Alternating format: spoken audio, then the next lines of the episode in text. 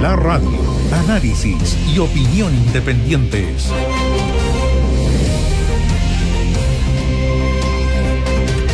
Nuevo ministro del Interior. Un alcalde. Las señales, algunos dicen, claro, desde la oposición no tiene más nombres, pero aparte, aparentemente se volvió a un diseño que en algún minuto en el Palacio de la Moneda se pensó cuando se nombró a Víctor Pérez, que era que alcaldes que tenían este, la cercanía con la ciudadanía, que habían pedido al Palacio de la Moneda distintos estén en la primera línea del gobierno, en la primera línea política del gobierno. Después del plebiscito, donde ganó arrolladoramente la prueba, yo me pregunto si tener un nombre en la política hoy día es un valor o todo lo contrario, un lastre. Es lo que estamos viendo con muchos candidatos presidenciales que se han levantado. ¿Cuál es la crítica hacia ellos? Que son políticos tradicionales, que son... Ya. Em, entonces, desde, desde, esa perspectiva, la crítica de la oposición, claro, eh, tiene que hacerla, evidentemente. Pero si hubiese sido una figura tradicional de la política de derecha. Un Patricio Melero, por ejemplo. ¿Qué hubiesen dicho? Más de lo mismo. Bueno, el rol de la oposición a veces pasa por eso, por, por ser oposición. Ahora, la pregunta es si esto va a funcionar, porque eh, la cartera del, del, ministro del Interior es bien complicada. Y seguridad pública. Por lo mismo, más complicada, doblemente complicada. Pero además requiere, eh, algunos dicen, preguntan, ¿ah? Oye, ¿y, ¿y Rodrigo Delgado tiene muñeca? A veces no basta con tener muñeca, hay que tener una coalición con peso político. Y uno tiene la sensación que la actual administración, que el actual gobierno, que la actual coalición ha perdido peso político. O sea, por lo tanto tiene menos instrumentos. O sea, el ministro que asume hoy día tiene menos herramientas en la mano políticas para actuar, no sé, que las que tuvo Andrés Chagui cuando recién asumió, evidentemente, eh, eh, esta administración. Eh, habrá que ver también si, le, si es capaz de imprimirle un sello a la labor del gobierno, particularmente en el área de la seguridad, que es una demanda de su sector, pero también en el, en el área del diálogo de la reforma, que es lo que podría eventualmente acercarlo a algunos sectores de la oposición en momentos muy, muy complejos para el gobierno, donde está perdiendo todo en el Parlamento, el 10%. Hoy día se perdió algo que fue, por ejemplo, la reducción del número de diputados. ¿Por qué de parlamentarios? ¿Por qué digo que lo perdió? Porque, porque finalmente terminaron esto respaldando el oficialismo. Con, y aquí hago un paréntesis, porque nunca hay que dejar pasar eh, los argumentos torcidos que se usan por uno u otro lado. Hoy día la oposición ha usado un argumento torcido y falaz. Dice que la reducción de los parlamentarios significa volver al binominal. Eso significa que los mismos parlamentarios que están hablando están renunciando a su potestad si son ellos los que cambian las leyes. Son ellos los que podrían cambiar el sistema electoral que aprobaron. Pero ellos no quieren, No, no, pero que lo que ellos no quieren ellos van a buscar muchos argumentos, pero, este ellos no quieren falaz. O sea, es un argumento. Por ejemplo, el Partido Humanista. Es un argumento torcido. ¿Van a tener representación parlamentaria? Si se reduce. Si se reduce. Ya, pero es que eso no es volver al binominal. Eh, ellos están. Ellos lo que. Lo que o el Partido Comunista. Hay un argumento. O en, o en RN o en la UDI. Yo, podría aceptar el argumento de que cuando con menos parlamentarios la representatividad puede que se pierda. pero no es cambiar el sistema electoral, reducir los parlamentarios. E-, ese argumento es, realmente tirado las mechas, por decirlo suavemente. Eh, claro, los parlamentarios son incumbentes y por lo tanto, obviamente hay muchos que sacan cálculos, muchos partidos, y se preguntan cómo terminaríamos si se reduce el número parlamentario. Ahora, si los mismos políticos dicen que hay que escuchar a la gente, si ellos escucharan lo que la gente opina de ellos, de los parlamentarios, la reducción sería todavía mayor. Pero bueno, tiene que haber representación parlamentaria, no estoy diciendo Incluyendo el Senado, ¿ah? porque hasta con el sistema, como dicen ellos, en el cambiar el sistema binominal se perdió la hegemonía de que cada región, independiente de su cantidad de habitantes, representaba los votos que tenía que representar. ¿ah? Y se perdió porque Santiago, a partir de la próxima elección, va a pesar mucho más en el Senado que el resto de las regiones. O sea, el, efectivamente, Territorialmente ya, ya no hay una representación territorial como está hasta el día de hoy en el Senado. Sí, va a haber más centralismo. Mucho más centralismo, porque evidentemente los votos de los senadores que antes, no sé, Magallanes u otros lugares negociaban, porque esa es la verdad el voto, ahora van a tener, porque va a dar un poco lo mismo si, si la, la pelea política se va a dar entre los senadores de Santiago que va a haber una buena cantidad de senadores. Ahora, la pregunta es, bajarse el sueldo, reducir los costos, esto de los arriendos de los autos para que se movilicen. Yo sé que todo esto al final da una lata porque todos lo conocemos y lo sabemos, pero todo eso sale, dan en declaraciones, se transforman en escándalos, eh, no sé, el consumo hasta en su minuto del alcohol en el mismo Congreso a la hora del almuerzo, todo eso es parte del escándalo y todo, pero después cuando nos sentamos, a ver, analicemos, bajemos los costos. En el presupuesto de este año, del próximo año, que se va a por ejemplo. No, no, lo van a aprobar. Esa es la verdad. Los asesores. Y ahí son todos. Los viáticos. Y ahí son todos. Esto no tiene que ver con un sector determinado político. No, porque se han instalado, el mundo político se ha instalado en un estatus distinto de estrellas de algo. No son estrellas de fútbol, no son estrellas de cine, pero son estrellas de algo. Ellos mismos se han auto-otorgado esa categoría. Y esa categoría significa que tienen que vivir mucho mejor que el promedio de los ciudadanos, pero con unas ciertas regalías que no van solamente por, por lo material. ¿eh? Ojo con eso. El estar primero, el pasar primero en la fila, el saltarse la fila, mejor dicho. Yo creo que eso finalmente es lo más preocupante del mundo político. Más allá de todas las otras dádivas que tienen y regalías y, asesorías donde muchas veces son en realidad trampas para contratar a medios pollos, digamos, o, a operadores políticos.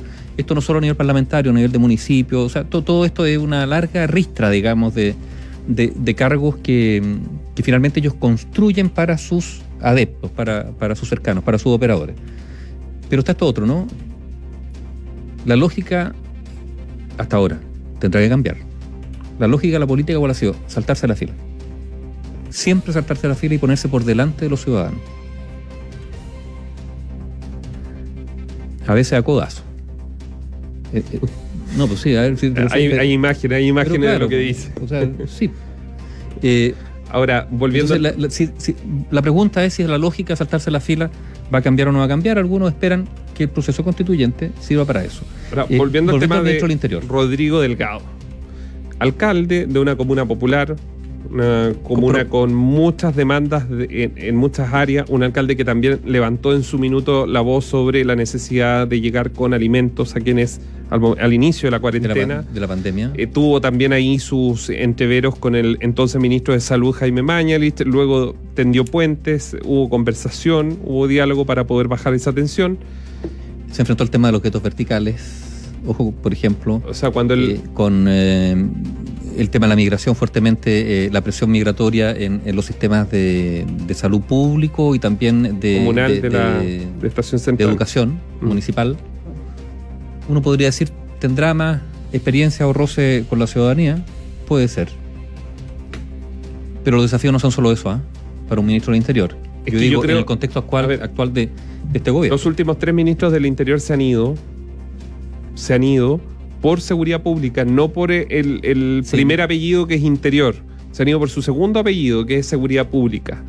Va a estar y cuál, qué, qué va a ser lo diferente de Rodrigo Delgado respecto a seguridad pública. Está bien, él es verdad, conoce, acá mismo en los micrófonos de la radio ha hablado más de una oportunidad sobre los barrios conflictivos que tiene, sobre la guerra del narco, sobre cómo los narcos toman el control de ciertos sectores, también contra el tema de los tragamonedas que generaban eh, verdaderas guaridas para narcotraficantes en, su comuna, eso lo ha denunciado. Pero una cosa es ese diagnóstico y otra es cómo se ataca para resolver, como propuesta para resolver ese diagnóstico. ¿Va a caer Rodrigo Delgado a poco andar por temas de seguridad pública? ¿Tendrá que irse por los problemas internos de carabineros? Partamos con lo siguiente. Rodrigo Delgado, como otros ministros, va a ser un ministro con minoría parlamentaria y por lo tanto donde una acusación constitucional puede estar siempre presente. Ya las acusaciones constitucionales han logrado cohesionar a la oposición, no en torno a un proyecto, no, no, ni una candidatura, en, ser eficaces opositores al gobierno. Y esto lo han hecho bien y la demostración es la última acusación contra el ministro Pérez, que todo indica, se cuadró toda la oposición, y todo indica que hasta en el Senado aparentemente podía prosperar. Desde esa perspectiva, cualquier tropiezo de Delgado le puede significar una acusación constitucional. O sea, parte estando en la mira. ¿Por qué? Porque el instrumento está. La mira está. Vamos a ver si se activa o no se activa. ¿Y qué va a hacer con Carabineros? va a llevar adelante la agenda de modernización que empezó Andrés bueno, y que luego estuvo en manos de Gonzalo Blumel, pasó por Víctor Pérez durante tres meses Va a seguir con esa misma agenda, va a hacer un cambio estructural de, de- los generales. ¿De quién depende la agenda de carabineros? Porque hay varias patas. Una pata administrativa y otra pata que es legislativa. O sea, también ahí hay un aspecto, una corresponsabilidad de la oposición para ver Sí, si efectivamente se puede. Ahora, Pero el yo problema creo de que hay- carabineros hay- es gigantesco. Yo creo que se puede hacer más desde, desde, el Desde lo administrativo. desde lo administrativo. El Ministerio del Interior es el jefe de la policía. Él es el jefe y el que tiene que pedirle tanto a Mario Rosas como al resto de los generales inspectores que le rindan cuenta de cada uno de sus hechos. Está bien, no en el operativo de la esquina porque son 40.000 funcionarios, 15.000 en un turno. Se entiende, se entiende que no puede estar con una... eh, mirando cada movimiento de cada carabinero, pero tiene que tener una- un control absoluto de lo que ocurre al interior de esa institución. ¿Y tú crees que es posible?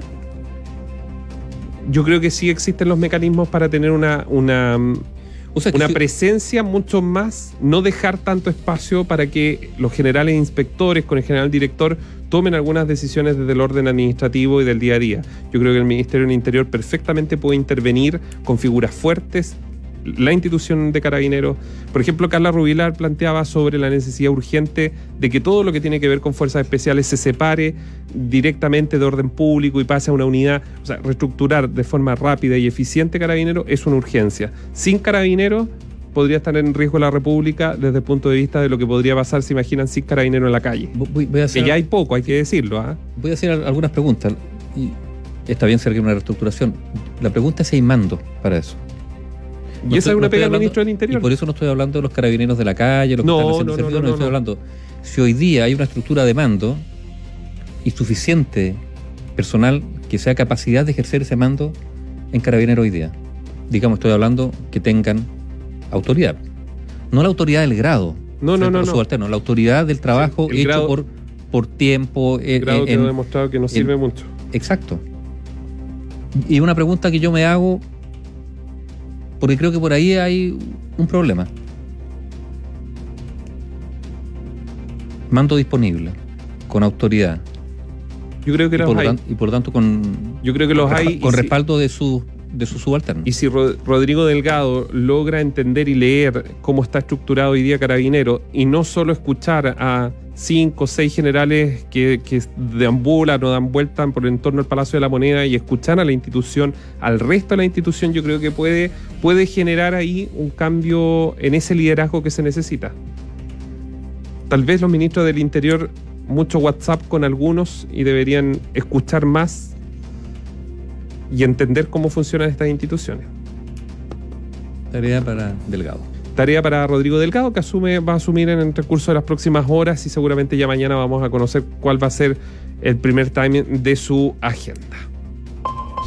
Información independiente. Opinión independiente.